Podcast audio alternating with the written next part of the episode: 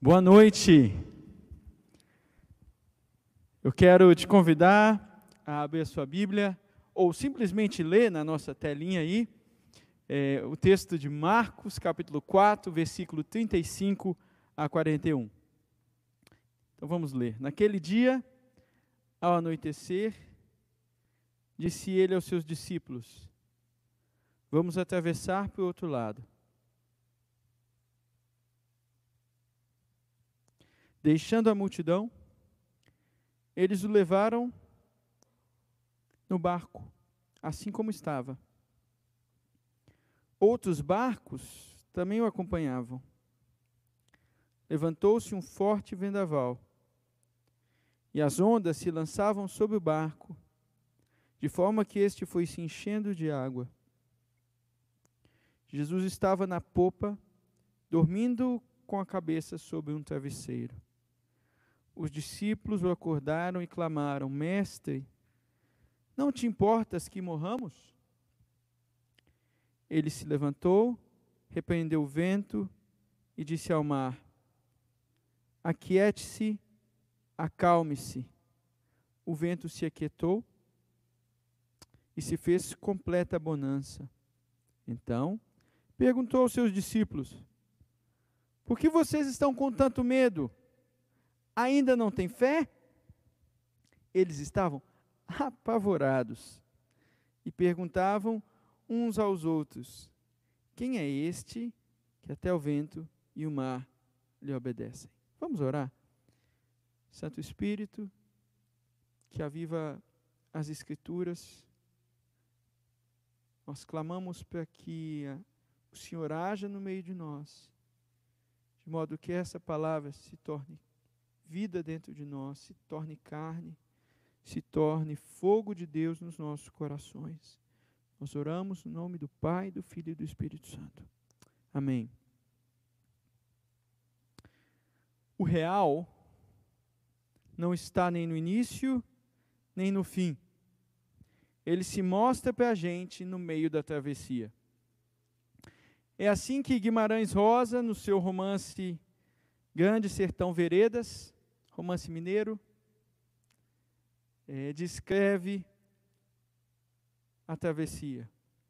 O real não está nem no início, nem no fim. Ele se mostra, ele se revela no meio, no caminho da travessia. O que é uma travessia? É um deslocamento entre dois pontos. Você tem um ponto de partida e um ponto de chegada. Só que entre o ponto de partida e o ponto de chegada tem o meio, tem o caminho, tem a rota. E é nela que o real se revela. Às vezes essa travessia, ela é uma travessia exterior, uma travessia geográfica, de um caminho, nós estamos chateados esses dias porque a gente não está podendo fazer algumas dessas travessias, né? Alguns de nós que queriam começar em casa, terminar em alguma outra cidade e a travessia seria o meio do caminho de avião ou de carro. Né? É, só que quando a travessia exterior ela é impossibilitada, a travessia interior grita. Né? Isso quer dizer que existe não só a travessia por ar, por mar, por terra, mas existe uma travessia feita no coração. A travessia da nossa jornada interior. Estamos no caminho. Só que a gente precisa de gente que nos guie na travessia. Nós precisamos de barqueiros, gente que saiba o caminho melhor que nós e vão dar o sentido para a nossa vida interior. Gente que vai nos permitir habitar com um outro sentido a travessia do coração. Não é à toa que Jesus começa esse texto dizendo exatamente isso. Vamos atravessar, atravessar, vamos passar para o outro lado. Eles deixam a multidão, e é isso mesmo, né? Para fazer uma travessia de verdade, a gente precisa de sair da multidão, do que está todo mundo falando, do que os jornais estão falando. É... E essa é uma travessia com um convite para os discípulos. Os discípulos que são chamados a sair dessa multidão e compreender um pouco mais dessa revelação que vai ser feita no meio do caminho. Então, nessa travessia, de um lado do mar da Galileia para o outro, que vai ser feita de barco nessa nossa história, ela vai revelar três coisas para nós. Lembre que Guimarães Rosa nos diz que a revelação do real não está nem no começo nem no fim, mas no caminho, na jornada, no meio. Então, é, três coisas vão ser reveladas aqui. Primeiro é sobre Jesus. Quem é Jesus? Quem é a sua pessoa? Quem é o seu caráter? Depois, qual é a situação humana? O que é revelado sobre a nossa humanidade nessa história? E por último, que solução essa narrativa do Evangelho nos dá para a situação humana.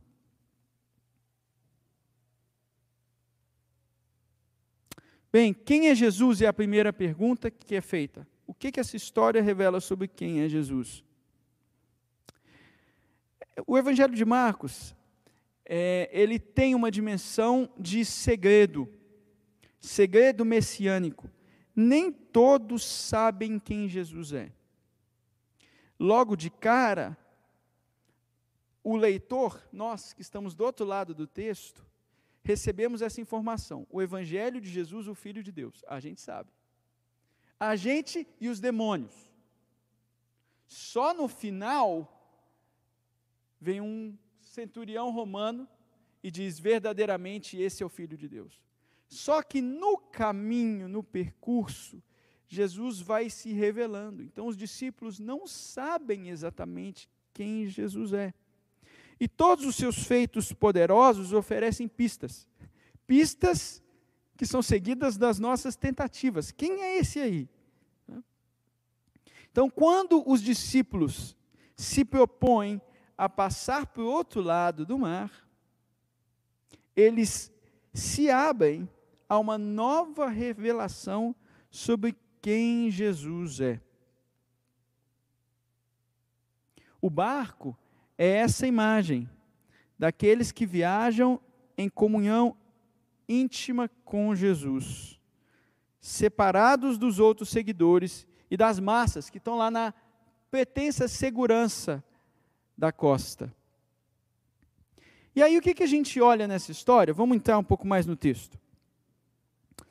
Eles deixam a multidão, entram no barco, vão atravessar o mar. Outros barcos também acompanham e Jesus está completamente exausto.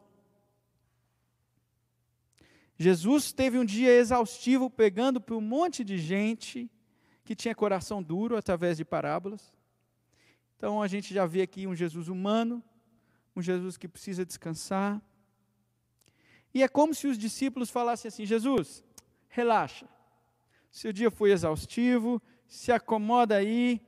A gente é pescador, a gente entende de mar, a gente é marinheiro especialista. Você é só um carpinteiro. Relaxa, nós vamos chegar até o final, você vai ter um bom descanso. Só que o versículo 37 diz que levantou-se um forte vendaval. E as ondas se lançavam sobre o barco e o barco foi se enchendo de água. E a água começa a aumentar. E os discípulos começam a ficar muito preocupados com o destino do barco. E o que que o versículo 38 diz? É que Jesus estava na popa do barco, dormindo, provavelmente até de roncar, com a cabeça sobre um travesseiro. E aqui eu me pego perguntando como Jesus conseguia dormir naquela tempestade. Será que é sinal de toperice ou de confiança? Será que descansar no meio da tormenta significa falta de empatia com quem sofre? Ou simplesmente dizer que ele confia que o vento e o mar são uma força menos importante do que o próprio Deus que os guia? Parece que descansar no meio da tempestade é sinal de confiança. Talvez seja um convite para nós nesses dias também.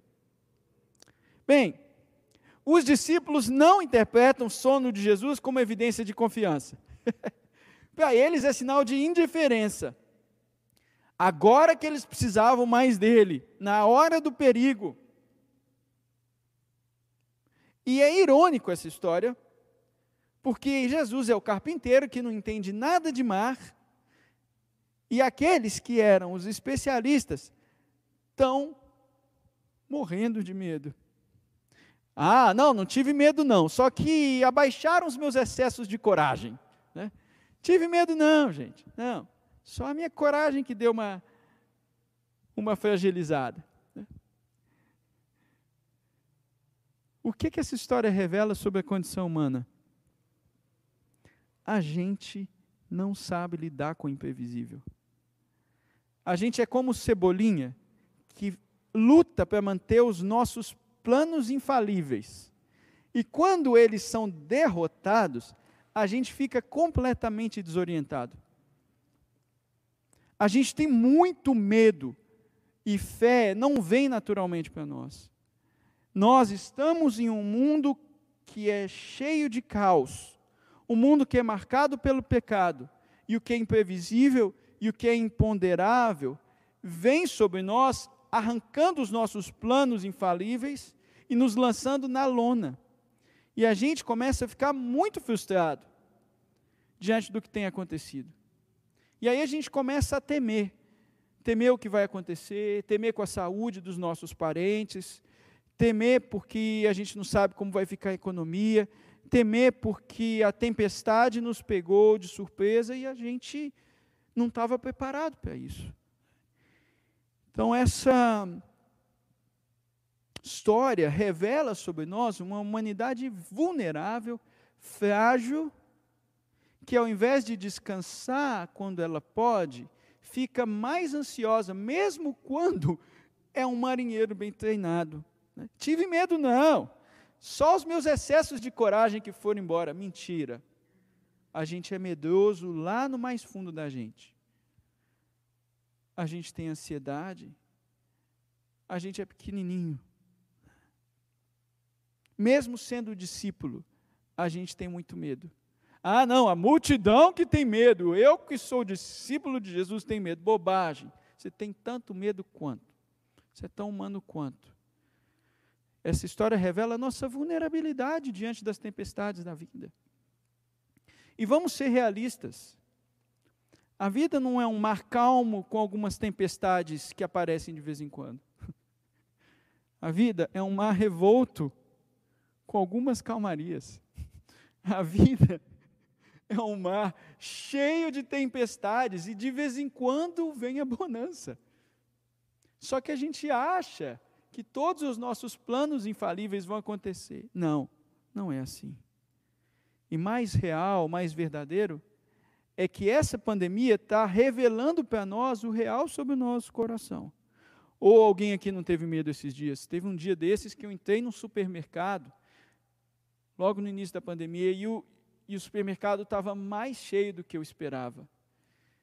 E ver uma pessoa perto de mim me deixava ansioso. E eu saí correndo, e falei, linda, eu não estou aguentando. Né? Nós temos medo. Nós somos como esses discípulos, que nós não damos conta de lidar com o que está acontecendo ao nosso redor. Né? É a nossa fragilidade exposta nesses dias. O real se revela no meio da travessia, no meio do caminho. O que, que essa história revela sobre Jesus? A gente chega aqui no versículo 39. É muito engraçado como Jesus é acordado nessa história. Porque eu imagino os discípulos dando aqueles tapinhas assim, Jesus morrendo cansado. Ô oh, Jesus, você não se importa da gente morrer, não? Ô, seu topeira, nós estamos morrendo aqui, você está dormindo? Não se te dá que morramos? E Jesus, ao invés de responder a eles, fala: dá licença.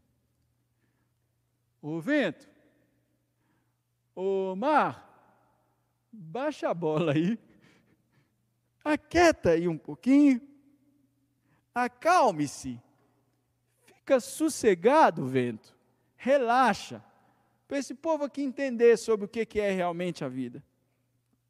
Versículo 39 diz: E o vento se aquietou e fez-se completa bonança. Eu acho que aqui vocês vão perdoar a minha piadinha, mas eu acho que aqui Jesus é genial porque ele está tirando literalmente a onda. Né? Ele está tirando a onda física e está tirando onda com os discípulos. Não é possível. Ó oh, seus covardes! Eu vou ter que, eu vou ter que mostrar para vocês é, que medo que vocês estão tendo, que bobagem é essa. Eu tenho poder para conquistar qualquer poder, qualquer treva, qualquer mar. Eu reino aqui. E, e é incrível essa história, porque não é só uma demonstração de poder, é Jesus fazendo aquilo que Yahweh, que o Deus do Antigo Testamento fazia com o seu poder. Jesus se revelou a nós como aquele que dorme, aquele que tem cansaço, como humano. Mas quando ele acalma a tempestade e o vento, Deus já tinha feito isso quando ele abre o mar vermelho. Deus já tinha revelado os seus feitos poderosos no Antigo Testamento. E o que, que os discípulos estão percebendo? Nessa revelação progressiva do mistério, que eles ainda não sabem quem Jesus é, Jesus está fazendo as mesmas coisas que o Deus Todo-Poderoso da história de Israel fazia e agora faz na frente deles. Então nós não estamos só diante de uma manifestação do poder, nós estamos diante de uma epifania, nós estamos diante da revelação do próprio Deus. E essa revelação é um chamado para que os discípulos reconheçam quem Cristo é e coloquem a sua confiança nele. É isso que diz Isaías 43. Quem sabe a gente ainda não faz um estudo sobre a relação entre Isaías e Marcos, mas em Isaías 43, diz assim: Agora diz o Senhor, aquele que o criou a Jacó e que o formou Israel: Não tema, pois eu te resgatei. É Deus falando: Não tema, eu te resgatei. Eu chamei pelo nome, você é meu. Quando você atravessar sobre as águas, eu estarei com você. Quando você atravessar os rios, eles não encobrirão. Quando andar através do fogo, você não se queimará. As chamas não o deixarão em brasas, pois eu sou o Senhor, o seu Deus, o Santo de Israel, o seu Salvador. O que, que Jesus está dizendo? Eu sou o eu sou. Eu sou o seu Deus, eu sou o seu Salvador. Não tenham medo, eu estou com você. E essa é a fala de Jesus, o Senhor, para nós hoje. Não tenha medo, eu estou com você. Não tema, eu te resgatei, eu te chamei pelo nome, você é meu. Você é um discípulo no barco da tormenta medroso. Mas quando você atravessar as águas, eu estarei com você. Quando você atravessar os rios, eles não encobrirão. Quando você atravessar a pandemia, você não se queimará. O Senhor é o teu Salvador. Aquieta minha alma, então. Ah, minha alma Aquieta minha alma, nós temos falado que a travessia nesses dias é da quarentena para a quietude, não é isso? Aquieta minha alma, fica sossegada. Fica sossegado, porque você está com medo. Nós fazemos a quarentena Não porque a gente está com medo de pegar coronavírus, é porque nós amamos aqueles ao nosso redor e protegemos como um ato de amor, não como um ato de medo. Então, o que, que Jesus está dizendo? Sossega sua alma nessa pandemia. Sossega, fica tranquilo. Você sabe que quando você atravessar o mar, é, a água não vai te encobrir. Então fica sossegado, fica tranquilo. Você pode receber isso para o seu coração hoje? Você toma essa palavra para você? Sim, toma. Toma isso para você. A gente podia terminar a história assim: os discípulos calminhos, tranquilinhos. Só que não é assim que a história termina. Jesus faz essa provocação. Por que vocês estão com medo? Por que vocês ainda não têm fé? Jesus tira a onda deles. Né? Vocês estão com medo. Cadê a fé de vocês? Cadê a confiança em mim? E o versículo 41 vem com essa reação dos discípulos. E eles estavam o quê? Apavorados. Espera aí. Mas a tempestade não tinha terminado? Sim. Eles estavam apavorados e se perguntavam uns aos outros: quem é esse? Quem é esse que até o vento e o mar lhe obedecem? Gente, temer a Jesus faz com que depois da tempestade, o nosso medo, o nosso temor se intensifique. Não porque a gente teme as ondas. Esses caras não tinham ainda a ideia de quem estava no meio deles quem tinha esse poder. Porque se eu tenho um ser humano que faz o que Deus fez no Antigo Testamento, quer dizer que Deus habitou entre nós e está no meio de nós por meio de um ser humano. Que aquilo que Deus fez na eternidade, Ele está fazendo em carne e osso em alguém. E isso me apavora. Porque ver Deus tão próximo assim, me faz prostrar de joelhos na hora. Porque saber que Deus se encarnou em forma de homem me coloca numa postura de temor, de reverência, medo, não medo da morte, mas o temor e a reverência diante do Senhor da vida. Nós estamos diante de um mistério tremendo nós somos chamados a responder qual é a revelação da situação do ser humano. Nós fizemos as três perguntas. O que essa história revela sobre Jesus, sobre a condição humana e sobre a resposta a essa condição. Quem é Jesus? Jesus é o próprio Deus encarnado que tem o poder sobre o mar e as tempestades e tem a mesma natureza do Deus do Antigo Testamento. Isso nos apavora. A revelação é que a condição humana é vulnerável, medrosa e covarde, assim como eu e você somos. E a terceira é a revelação da solução para essa situação humana. Nós somos chamados a confiar em quem tem o poder e não temer o que eles temem, mas temer outra coisa. Temer somente um Senhor. Eu me lembro aqui da minha. Essa história eu conto várias vezes da relação dos meus avós chineses. Quando meu avô vem para o Brasil, três anos antes da minha avó, e ele diz: Eu vou ser fiel a você. Não é porque eu tenho medo do que você vai fazer se eu for infiel é porque eu tenho temor de Deus e eu tenho medo do que Ele pode fazer comigo se eu não cumprir os meus votos de aliança. Olha aqui. Alguém que sabia a quem temer. Quero concluir. Jesus tem poder para acalmar as tempestades externas que ameaçam a vida, e tem um poder maior para acalmar as tempestades internas de tormento e tristeza que ameaçam as nossas almas. Nós somos chamados a essa travessia. O real se revela aqui. O que é revelado aqui? A natureza de Jesus, a nossa fragilidade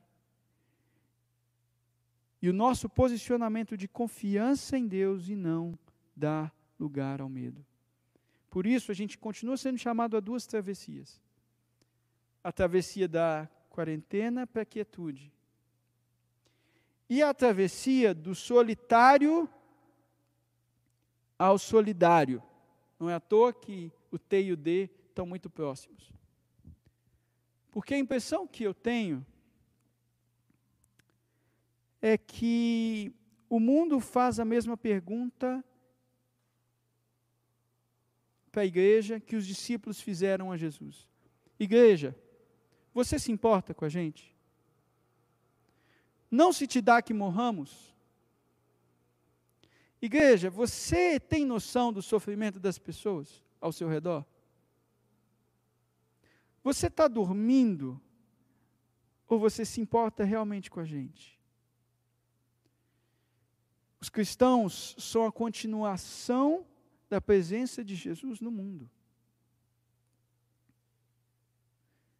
Por isso, a gente também vai ser perguntado: Você se importa conosco?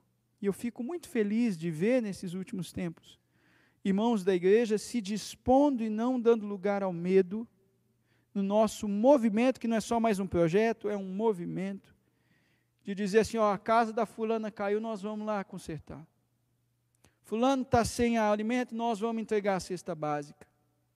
Porque o caminho é essa passagem de já que eu não tenho medo, eu sou solidário. Eu passo da minha solitária para um movimento de ter empatia pelos que sofrem, assim como Jesus disse: homens de pequena fé. Então Jesus não só tirou onda dos discípulos, ele acolheu a demanda deles. Ele disse: Vem. E essa provocação continua para nós. É agora uma grande oportunidade para a igreja. Nós vamos ter palavras de consolo para o mundo que sofre, ou nós vamos ficar no nosso barquinho, autocentrados, esperando essa tempestade acabar, que o Senhor nos dê graça de fazermos essas duas travessias, da quarentena para a quietude, e por causa dela, do solitário ao solidário. Que o Senhor nos abençoe e nos guarde. Fica na paz de Deus.